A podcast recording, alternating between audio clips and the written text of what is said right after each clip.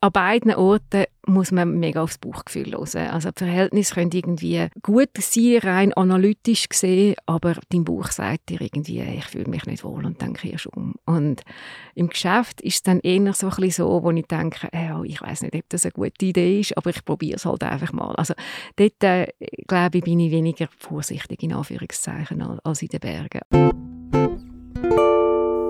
Hallo und herzlich willkommen bei einer weiteren Folge von Zeit und Geist, dem Podcast von Pantarei PR. Am Mikrofon ist Anina Retter und heute habe ich einen Kollegen bei mir im Studio und zwar der Andi Roth. Hallo miteinander. Es ist schön, dass äh, wir jetzt hier wieder einmal etwas Neues von unserer Agentur mit dabei haben. Und wir sitzen im Studio vom Podcast Tower und reden heute über zwei verschiedene Sachen. Nämlich Nachhaltigkeit und Gründung von einem Start-up. Dazu haben wir Isa Schindler eingeladen. Freut mich, dass ich da sein darf. Grüezi miteinander. Super, dass du da bist. Du hast deine Karriere als Sportstudentin gestartet. Dann bist du ins Marketing gegangen und hast für, unter anderem auch für Schweiz Tourismus geschafft. Und dann, vor dem ersten Lockdown, hast du neu durchgestartet. Und hast eine eigene Firma gegründet, nämlich Second Peak. Da hören wir dann noch etwas über den Namen. Sehr spannend. Und wie du auf die Deko bist und den ersten Secondhand-Outdoor-Laden der Schweiz gegründet hast. Das erzählst du uns jetzt. Danke vielmals für die Einladung zu dem Podcast. Ich fühle mich sehr, sehr geehrt. Ähm, ja, ich glaube, es gab vielen so, so in meinem Alter, um die 50 herum, dass man das Gefühl hat, oh, jetzt plötzlich geht das Berufsleben nicht mehr so lang. Und was ich bis jetzt gemacht habe, ist vielleicht gut gewesen, bis okay gewesen oder sehr gut, was auch immer, aber jetzt wollte ich noch mal etwas machen, wo ich richtig drin aufleben und auch wo, wo vielleicht einen Sinn macht, wo einen Mehrwert bringt unserer Welt, unserer Gesellschaft. Und ich glaube, so ein bisschen der, der Sinn in der Arbeit, der wird immer, das, der Wunsch, dass der Sinn in der Arbeit sichtbar und spürbar ist, wird immer größer, je älter man wird. Und das ist auch bei mir so gewesen. Und dann bin ich nicht mehr so glücklich bei meiner letzten Stelle und habe angefangen zu überlegen, was, was machst du jetzt? Was könntest du jetzt noch ändern in deinem Leben für die letzte Phase von deiner, von deiner Berufstätigkeit? Und habe dann wirklich so eine so eine Wunschliste gemacht eigentlich mit ganz uh, viel Sachen drin, ganz sinnlose Sachen, ganz viele Sachen, die nur Geld kosten und kein Geld bringen. Und dann habe ich mir aber dann irgendwann so ein bisschen auf zwei, drei Ideen eingeschossen, wo man auch ein bisschen etwas verdienen dran, wenn es gut läuft.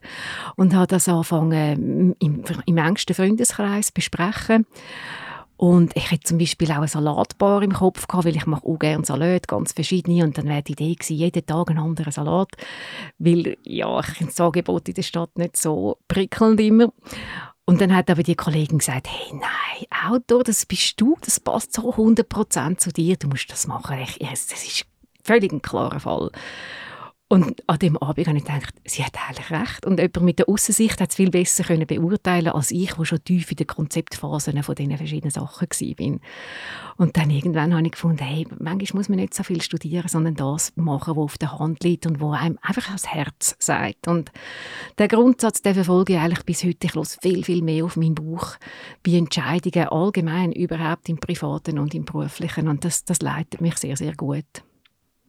Du hast ja als Quereinsteigerin schon sehr, sehr viel Neues gewagt, in verschiedenen Momenten oder Stationen im Lebenslauf.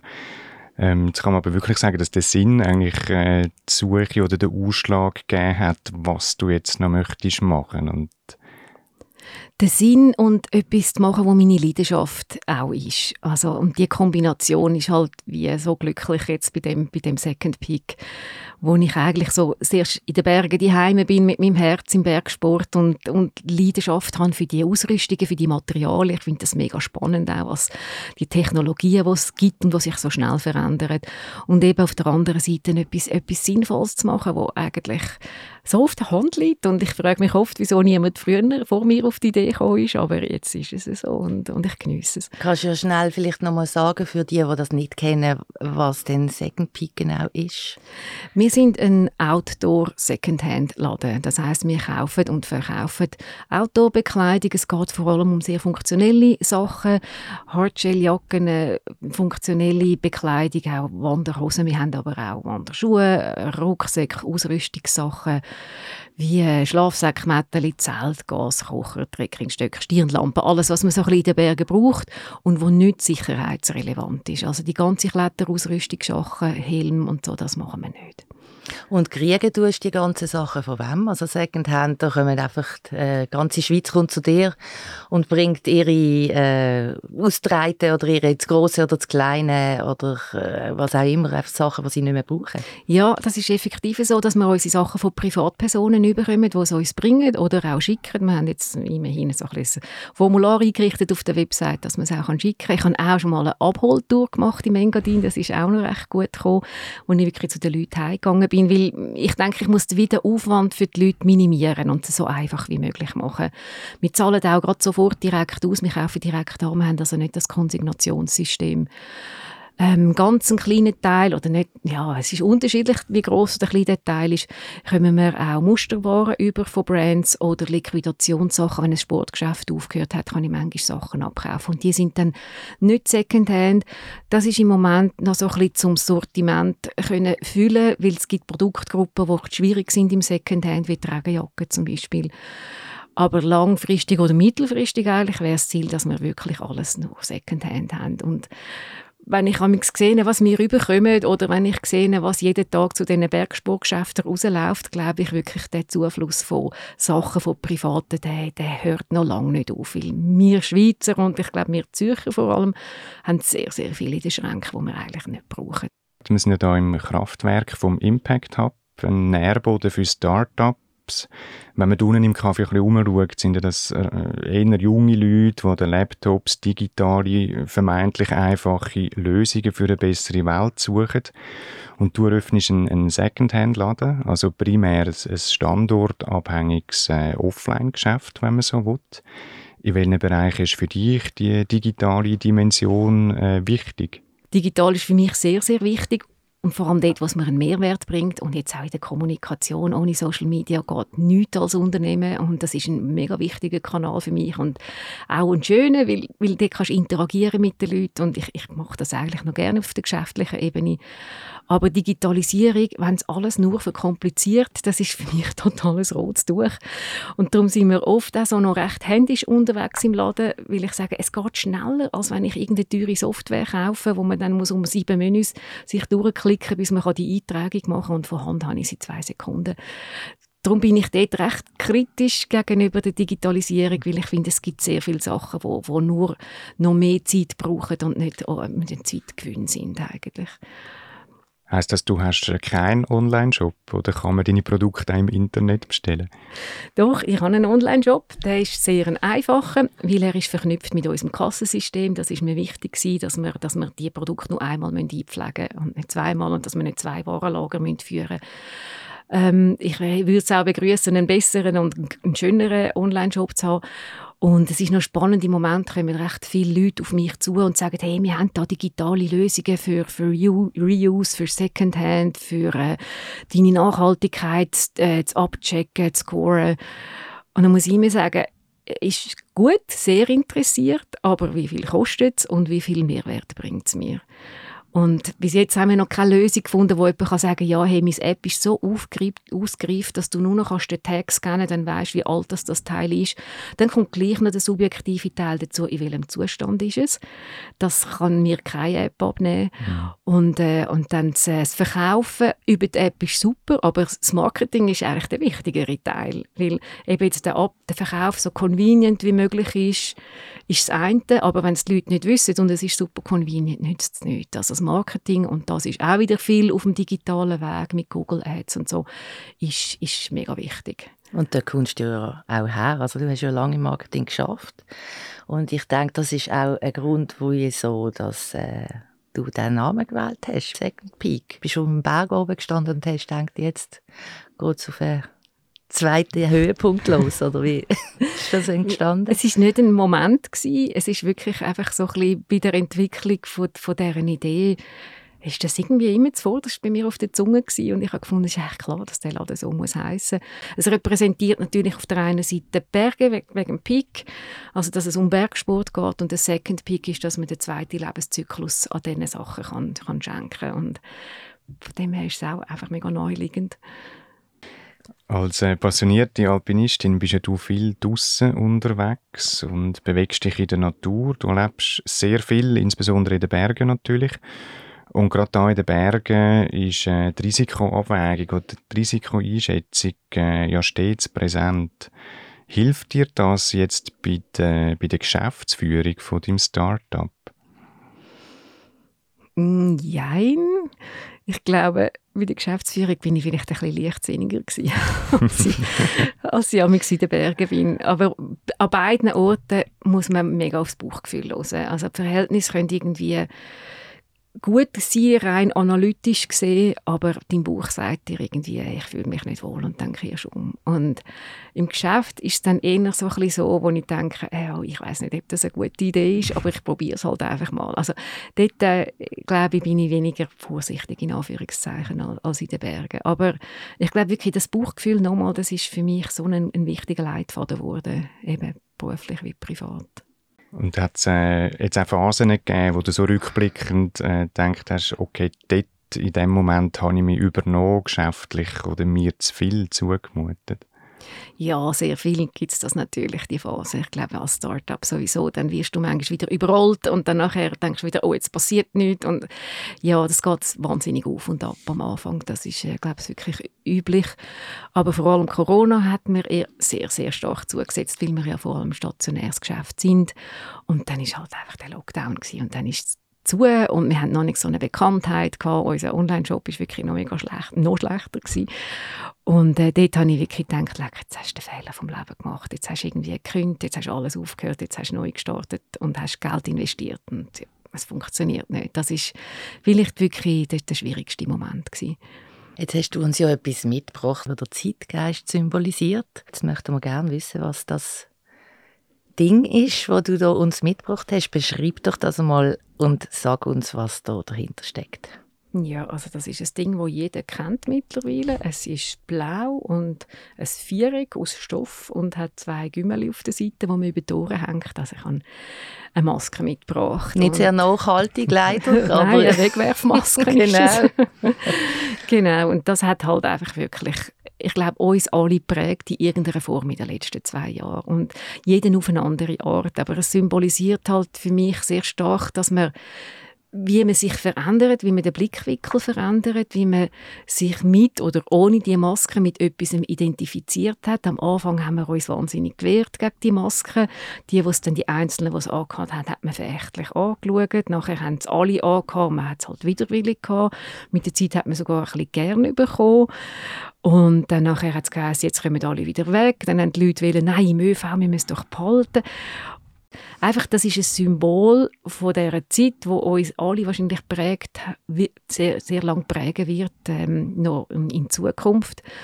Und wo wir uns alle werden daran erinnern und wo wir merken, was wir für eine extreme Veränderung durchgemacht haben in dieser Zeit. Auch wenn man so ein zurückdenkt, die Angst, die man hat am Anfang und zwischendurch und krank geworden, nicht krank geworden, Angehörige verloren oder finden, nein, das ist alles äh, fake und so. Also es ist für mich eben der Zeitgeist von dieser Maske, die Maske repräsentiert einen Zeitgeist, der sehr unstet ist, der sehr stark im Wandel ist, wo sehr viel Unsicherheit bei den Menschen herum ist und wo sehr viel Veränderung herum ist, weil man einfach wie so die Wahrnehmung fast monatlich hat müssen ändern Jetzt ist ja Nachhaltigkeit und Kreislaufwirtschaft aktuell sehr ein angesagtes Thema. Auch der Bergsport, das Draussen generell, äh, habe ich das Gefühl, hat in den letzten Jahren enorm viele Menschen in den Bann gezogen. Mit Second Peak hast du äh, punkto Zeitgeist eigentlich voll ins Schwarze getroffen. Ist das irgendwo durch eine Absicht gewesen oder ein glücklicher Zufall? Glaube, es ist schon ein glücklicher Zufall. Also, dass natürlich Corona kommt, habe ich nicht können wissen. Und dass äh, durch das die Leute nicht können ins Ausland reisen und in der Schweiz mehr Ferien machen, dass viele so die Berge ein bisschen entdecken, das ist nicht vorhersehbar gewesen. Vielleicht habe ich das Glück, dass ich halt schon Sport gemacht habe, wo, wo nachher ein Trendsport geworden ist. Mm, das ist vielleicht, ja, nein, das ist eigentlich auch ein Zufall, muss man sagen. Und dass Corona unseren Blick auf, auf äh, Nachhaltigkeit verschärft hat und dass die Leute wie so ein bisschen mehr überlegen beim Konsumieren, mehr überlegen, wenn sie ihren Kleiderschrank schauen, wenn sie überhaupt ihre Güter probieren äh, zu überschauen. Auch das war ein Glücksfall. Gewesen. Man kommt in einen Secondhand-Laden wegen einerseits wegen Geld, weil man weiß, es ist äh, eine zweite Verwertung. Dann ist es auch so, dass es eine Haltung ist. Also man geht, weil man das Gefühl hat, man will nicht jetzt schon wieder irgendwie eine Daunenjacke kaufen. Vielleicht gibt es ja jemanden, der die nicht mehr braucht und die nehme ich dann. Und dann ist es auch noch so ein bisschen eine ideologische Haltung dahinter. Und wegen dem würde ich jetzt mal sagen, was hast du für Kundschaft? Hast du, sind die eher jünger? Würde ich jetzt behaupten, aber vielleicht täusche ich mich auch völlig. Ja, du hast das sehr gut getroffen eigentlich. Es gibt wie die zwei Hauptmotivationen, um bei uns einkaufen und das ist einerseits Nachhaltigkeit. Da hat es viele Junge dabei, wo, wo sagen, ich kaufe nur Secondhand und, und wenn ich eben dann auch ein Musterteil oder ein Neuwarenteil habe, dann wollen sie das nicht. Sie kaufen wirklich nur Secondhand. Dann gibt es die, die aus Preisgründen kommen bei mir einkaufen, eben die Einsteiger. Vielleicht hätten sie das Budget, aber sie wollen irgendwie nicht gerade 3'000, 4'000 Stutz ausgeben für die erste Ausrüstung. Dann gibt es die, die beides im Kopf haben wo wie so ein bisschen findet, hey, Secondhand ist gerade so gut wie neu und wenn ich dabei auch noch gar kein Geld sparen, ist es eigentlich auch ideal. Und dort sind wir aber nicht mehr unbedingt nur bei den Jungen. Es ist auch so ein bisschen ab sagen wir 40, 45 hat, ist, ist eine grosse Zielgruppe bei mir. Äh, es sind vor, vorwiegend Frauen, muss man sagen. Es hat auch viele Männer, die, die kommen, kaufen, aber die haben wie so ein bisschen weniger Auswahl und ich habe das Gefühl, die Männer tragen ihre Sachen länger, haben nicht so einen Turnover wie die Frauen, darum ist der Frauenanteil ein bisschen grösser. Was ich einfach merke, ist, dass der Anteil von von Leuten, die im Familienlebenszyklus sind, die kleine Kinder haben, die sind nicht unsere Zielgruppe. Das ist, wir haben zuerst probiert mit Kinderkleidern, aber es hat wie überhaupt nicht gematcht. Also ich würde so sagen, grob, sie sind unter 30 oder über 40, über 45 und haben wie so die Nachhaltigkeit vor allem im Kopf.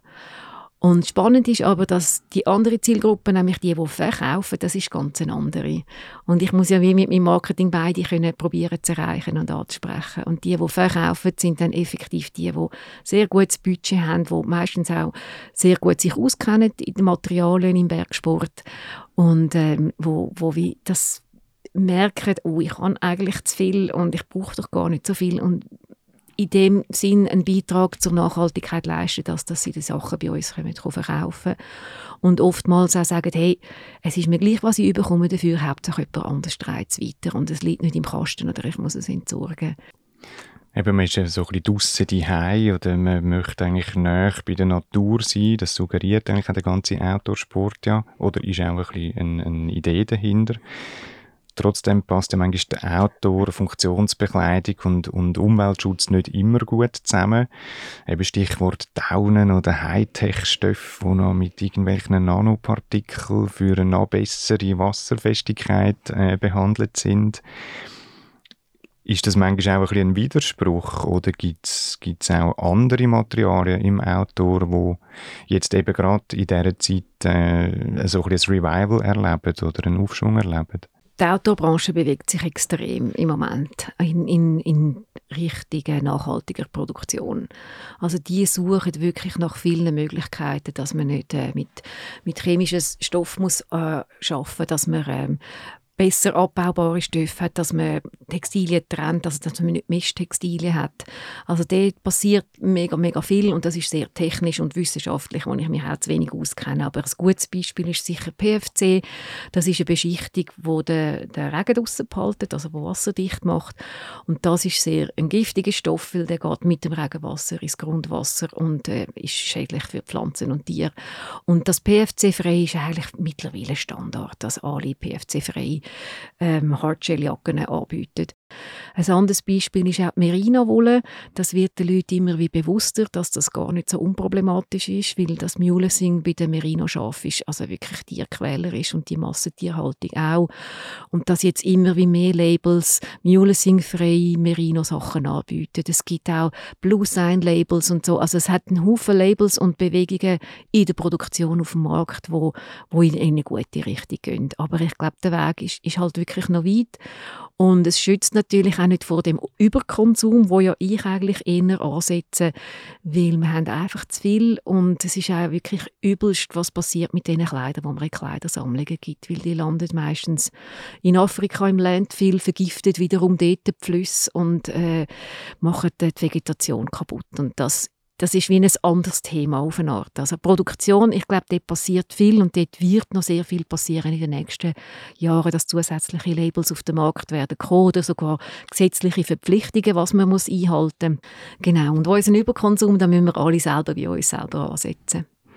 Das nehme ich an, das machst du auch selber und, und vielleicht auch schon länger, als bevor du irgendwie dein eigenes Geschäftsmodell gemacht hast. Hey, ich muss gestehen, es ist nicht so einfach, wenn man in so einer Laden arbeitet.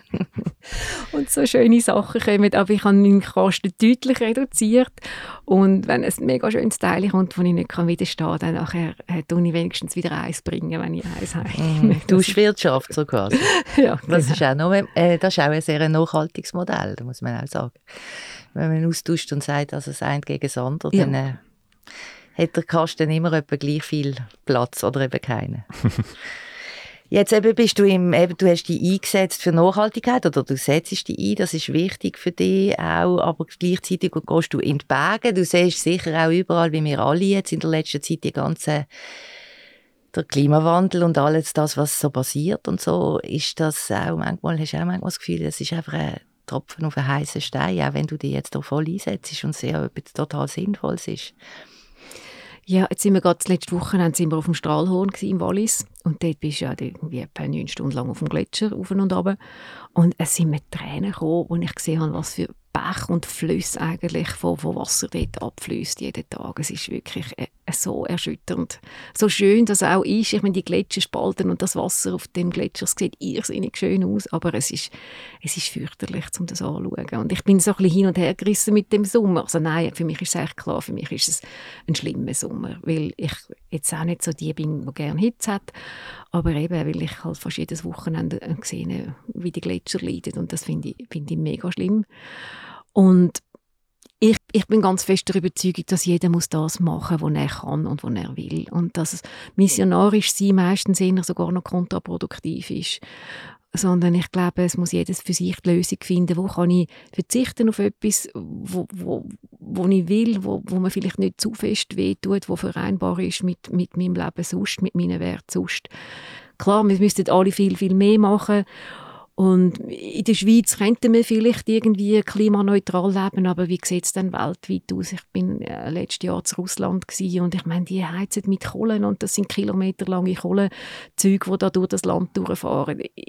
Dort sind wir meilenweit davon entfernt, irgendwie äh, klimaneutral können, etwas, etwas zu beheizen oder zu leben. Und Darum finde ich immer den Vergleich sehr, sehr schwierig. Und ich glaube, dort muss man einfach ganz fest bei sich selber sein und das machen, wo, wo man kann und wo man will. Vielleicht zum Schluss noch mal kurz. Ähm, du hast jetzt von deinem Startup erzählt. Was ist der Tipp für alle Leute da draußen, die sich auch überlegen, vielleicht noch mal in einem völlig neuen Thema neu durchzustarten? die Leidenschaft halt wirklich die Überzeugung, das will ich machen und, und dann sich die Zeit auch nehmen. Also eben, es braucht mega viel Mut zum Gründen und dann nachher hast du vorher 100% oder 120% geschafft und jetzt schaffst du plötzlich 250%. Das braucht mega viel Energie die ersten zwei Jahre. Und dort musst du einfach wie durch. Aber wenn du leidenschaftlich und überzogen genug bist und das genug fest willst, dann nachher ist es gar nicht so eine Belastung, dass man das Gefühl hat, wow, ich breche jetzt dann zusammen, weil dann ist man so Feuer und Flammen und kommt auch immer sofort der nächste Schritt, was muss ich jetzt anpacken, was kommt als nächstes. Ich glaube wirklich, man muss ein Thema finden, wo man total brennt dafür und dann und dann alles auf die Karte setzen und dann klappt es. Aber so ein bisschen mit dem halben Standbein und der halben Energie und der halben Überzeugung habe ich das Gefühl, also wäre es bei mir nicht gegangen. Wo willst du denn hin? Wo ist denn der Third Peak? ja, einerseits würde ich mir wünschen, dass wir eine zweite Filiale oder eine dritte Filiale könnten eröffnen in der Schweiz. So ein bisschen Bern ist so ein bisschen das, was ich im Auge habe, wo ich das Gefühl habe, würde ein Second Peak sehr gut herpassen. Und andererseits würde ich mir auch Kooperationen wünschen, weil ich merke, viele Firmen wollen in dem, in dem Feld irgendwie aktiv werden und etwas bewegen können. Und äh, dort wäre ich sehr offen für Partnerschaften in, in jeglichen Bereich. Also klar, im Outdoor-Bereich natürlich, aber eben, es gibt auch digitale Lösungen, die spannende Kooperationspartner sein können einfach, dass wir können, können weiter wachsen. Ich meine, reich werde ich nicht mit dem Thema und ich muss auch nicht, weil ich finde, es ist mega cool und mega sinnvoll, was ich mache. Und das Ziel ist eben jetzt nicht reich zu werden, sondern einfach, dass die Idee können weiter nach Hause zu tragen. Das wünschen wir dir auch. Merci, bist du da gewesen. Danke euch für die angenehme Atmosphäre und die spannenden Fragen. Und das ist es wieder gesehen von Zeit und Geist heute mit der Isa Schindler, der Inhaberin von Second Peak. Schön, sind ihr dabei gewesen und bis zum nächsten Mal.